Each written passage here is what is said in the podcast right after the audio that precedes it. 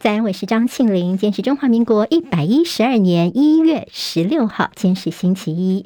好，我们在 YouTube 上面现在直播已经开始，谢谢朋友帮庆玲分享留言、按赞、免费订阅中广新闻的 YouTube 频道，非常谢谢大家。好，那么上礼拜庆玲不在哦，那么希望大家帮我们六点多多的冲刺人气，帮我们的这个点阅率还有这个触及率能够赶快的冲刺回来。来看一下今天天气状况，冷气团南下，北台湾明显的变冷，白天十五到十七度。中南部跟花东也降温，高温二十二到二十五度。东北季风影响，看到在基隆北海岸，就是基隆跟新北，现在有发布豪雨特报，宜兰县有大雨特报。另外，苗栗以北总共七个县市有低温特报。本周来说，两波冷空气，北台湾感觉再度回到了冬天，只有周三、周四略微回升一点点。周五小年夜冷空气增强，有再度触及到大陆冷气团的几率。北台湾到时候低温下探十二度，而除夕白天冷空气减弱，气温稍微回升。在大年初一晚上会有另外一股更强的冷空气南下，气温骤降。尤其要留意是初二、初三有机会有寒流抵达哦。到底会冷多久？持续多久呢？还要再观察。美国加州接连遭受到风暴的侵袭，部分地区洪灾，降雪量多达两公尺。拜登已经发布加州是重大灾害，并且释出联邦资金来救济灾民。美国的国家气象局则示警说，今天太平洋水汽又增加，所以在低海拔地区要小心豪雨，山区要小心大雪。台州市的东区昨天晚上的这样死亡车祸是一个轿车闯红灯，高速撞上两辆摩托车，造成一死两伤。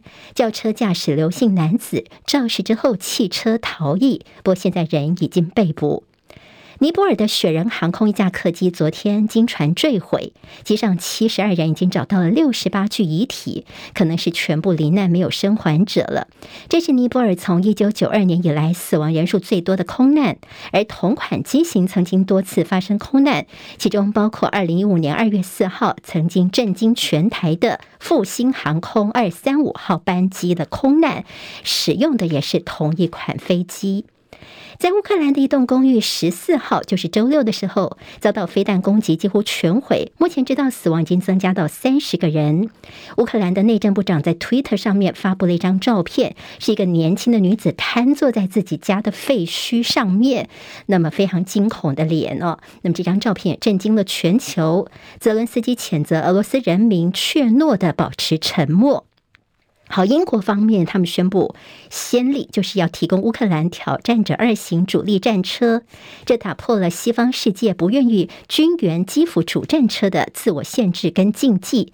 英国也是抢先美国等北约盟国，成为第一个提供西式重型兼主力战车的西方国家。北约的秘书长说呢，乌克兰有望在近期之内会收到西方国家更多的重型武器来抵抗俄罗斯。拜登跟日本首相岸田文雄日前发表联合声明抗俄，俄罗斯的前总统麦维德夫则是谴责岸田，说你屈服美国是可耻的，建议他切腹洗刷耻辱。日本的自民党副总裁麻生太郎则说，日方的核阻力提高，不战而胜，我们就是赢家。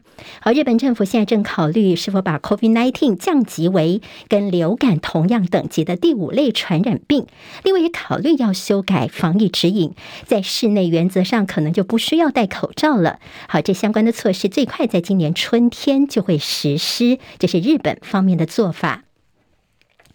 好，接下来我们进行十分钟早报新闻，十分钟时间，我们快速了解台湾今天的日报重点。好，那么礼拜一看到今天中时跟自由头版头条全部都是赖清德昨天当选了民进党党主席。好，中时今天在头版给赖清德接下来把民进党带往何方呢？做了一个比较大篇幅的报道。头版头条提到是昨天赖清德是民进党党主席的投票日，但是呢，可能是不是天气太冷的关系，所以投票率大概全部只有百分之。十七点五九，赖清德的得票率百分之九十九点多，好，那么他当然是同额竞选，所以没有意外的，他当选民进党党主席，周三下午就会进行交接了。但是大家问的是，是赖清德自己说呢，新时代使命就是要守护台湾。联合报今天社论的标题叫做“主席的难关现在才刚刚开始，赖清德要小心上路”。今天中国时报也提到说，缺乏行政资源的赖主席考验才刚刚开始。好，虽然在这个选举之前呢，赖清德是到处的向民进党党员报告，但是还是没有办法换回民进党失望者的支持。像党内的派系恶斗啊、黑金介入选举等问题，接下来你赖清德等于是个阳春党主席，你接下来的党政分离之后的党主席，你的考验才真正要开始。一个就是呢，蔡英文有握有执政大权，再来就是你派系内斗的问题。好，在民进党长期以来有所谓的星系跟分星系之争哦，星系的赖清德，还有跟着非星系之间，当然非星系主要是蔡英文现在的整个定于一尊，他的能力跟声量，赖清德还是差得蛮远的。现在看起来似乎是个没牙的老虎。这个新的党主席呢，怎么样帮自己还有民进党找到出路呢？所以今天在中国时报的这总编辑专栏王明义专栏当中就提到了赖清德的修正主义路线。现有三大挑战，能不能够经得起这样的考验呢？哪三个层面是赖清德要接下来面对的？一个就是党内的支持，接下来就是国际信任，再来就是对岸的反应，这都是赖清德主席接下来要面对的。那么当然还有包括说怎么包容党内的意见，赖主席的第一道考验。好，那么其实最主要是因为最近两个月呢，民进党的检讨报告完全没有提到蔡英文，也没有提到苏贞昌，但是现在炮口对准的是像高嘉瑜啊、王世。之间这些自己人，赖清德怎么样处理？像是高嘉瑜这种揭穿了国王新衣的人，因为现在在党内呢，好像被当成了战犯。赖清德怎么来处理他们呢？其实这是他的第一道考验。好，那么其实除了在赖清德接下来对民进党的这个他开始应该要做的一些调整之外，大家也在看之外，昨天其实还有一个蛮重要的新闻焦点在苏贞昌的身上。好，苏贞昌昨天上午他去这个党主席投票的时候呢，好，他现在看到媒体逮到机会，他都是侃侃而谈呢。那么谈自己的政绩啊，谈自己的一些做法。好，今天被拿来做标题的叫做苏贞昌头天特别的引经据典提到了袁崇焕，他说：“袁崇焕不死，清兵怎么入关？”好，那么最主要是因为呢，苏贞昌最近因为包括说是不是撒币救官位，发给大家现金六千块钱等等，大家就说你好像是这撒钱来帮自己保住自己官位的这个救命符吗？甚至呢，之前有些重大的警察的人事案件，他一下就任命了好多人。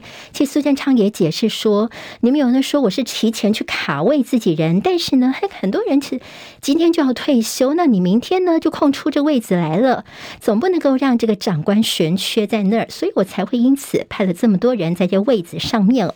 虽然说他各界的声音他都虚心受教，千万不要说这也骂那也骂哦。他说这个不好啦。好，那么当然。他昨天呢，特别提到的是说，袁崇焕不死，清兵何以入关？好，大家都说这个苏贞昌好像这个引用错误了嘛？袁崇焕的，那么等于说当当初忠臣冤死的故事，最后呢是被君主处以凌迟，可以表现的是他心中的怨气。但是大家说，你说自己袁崇焕，那难道这蔡英文就是这亡国之君崇祯吗？好，大家也问说，清兵入关，清。兵是谁呢？大家有很多的分析哦。包括说是不是副总统赖清德呢？那么说呢，你苏贞昌是要唤醒蔡英文，说你当初这蔡赖之间的初选纷争，提醒你说是我苏贞昌帮你守住行政院。如果我倒的话呢，苏贞昌这赖清德方面可能就全盘接收喽。那么另外一个含义就是抗中保台，暗示说只有我苏贞昌续任才能够帮你守住台湾，避免改朝换代。不过似乎是。这个呃苏贞昌的这个做法，大家觉得说好像是对蔡英文在叫板，也就是说好像是太提高自己的地位了，会不会到时候适得其反，引起蔡英文的愤怒呢？甚至有现在大家来怀疑说，苏贞昌最近的一些大动作，碰到媒体呢，马上就停下来接受联访。所以说，即便是他下台了，阁魁会不会下一步是要选总统？二零二四年的总统，以他过去的一些资历等等，也不能够排除这个可能性。所以，他最近的大动作是不是在累积他选总统的能能量呢？这也是大家看的参考的了。好，侯永仪呢，现在在蓝军当中，似乎是他的呃，接下来看起来他呃，好像是特别的在。呃，有机会在二零二四年，现在是声量最高的。所以说，在过年之后，农历年后，他会不会下到新加坡去？现在有说他要补两岸的外交学分。昨天他其实提到说，这城市外交，所以他并没有否认说自己接下来要到新加坡去哦。所以说呢，他之前说拒当强国的棋子，强调共好。还有在外交方面，他先从新加坡作为他的第一站，而不是美国。有分析说呢，第一个就是。当初的辜汪会、马习会都是在新加坡，等于新加坡这个地方算是虽然是呃面积不大，但是是相对的中立，有稳定的环境。也就是说呢，你如果侯友谊是先前往新加坡，既不会被贴上亲中的标签，又可以凸显自己有处理两岸外交关系的能力，这也是侯友谊的下一步。好，当然看到蓝绿谁角逐大位，侯友宜跟赖清德现在看起来是领先的，这是台湾民意基金会所公布的，在蓝绿呢，现在他们的民调情况，蓝当然就侯友宜，绿就是赖清德。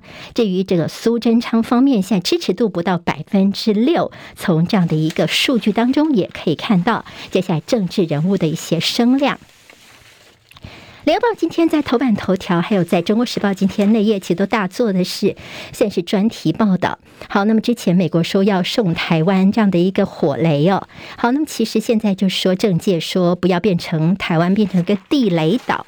好，其实这个事情呢，引起了很大的一个争议，就是呃有些人道的问题。那么因为呢，美国方面说要宣布给我们火山路上机动布雷系统。好，那么这个布雷系统说可以布置地雷，布置的非常非常的快。但是呢，这其实会让台湾变成地雷岛。那么地雷因为呢可能会杀伤到一些平民百姓，所以在国际上早就被视为是高度不道德的武器了。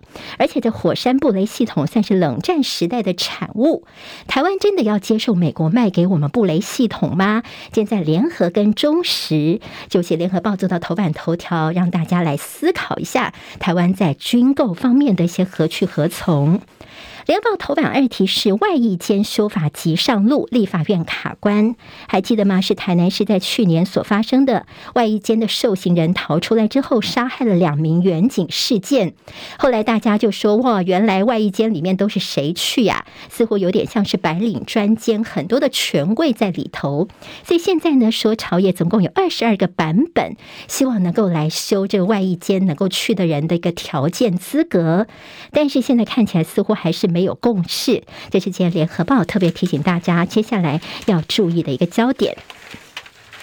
好，今天在中国时报的头版当中提到是台湾去年的人均 GDP 的一个表现。好，那么看起来呢，可以超越日本跟韩国，因为在二零二二年的八月份之前，我们的出口算是相当不错。但是有个问题，就是九月份之后持续下滑，恐怕会拖累到经济表现。所以专家说呢，看起来今年如果说我们在去年有机会，台湾的人均 GDP 是超越日本跟韩国，但是今年呢，恐怕就有问题了，挑战度非常高，没这么容易的了。好，我们看到在台股，其实这礼拜只有两个交易日，明天是封关日，虎年封关的倒数两天，台股有机会是继续挑战万五大关。在这个十天的年假当中的两大变数，一个刚好是美国的财报周，另外一个就是美国联准会二月初开会，到时候会释出到底偏鹰还是偏鸽的讯息呢？这都是。好，考验到投资人是不是要抱股过年的一个态度。那么在汇市方面是礼拜四这个周四才封关，在台币方面的预估是会落在三十点二到三十点五之间。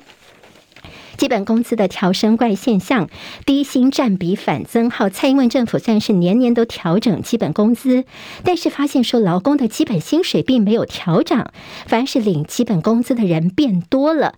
也就是怎么样能够让加薪有感呢？恐怕是蔡政府现在应该要高度来关心的了。《中国时报》今天在内页提到了公关牵线，就是我们对美国的游说的经费，一年花掉了三千六百万元，总共跟五家公司合作，包包括像裴洛西这边当初是怎么样牵线的呢？这中间也有些公关公司的运作，美国牌大内宣花大钱买推文，今天在《中国时报》的内页报道。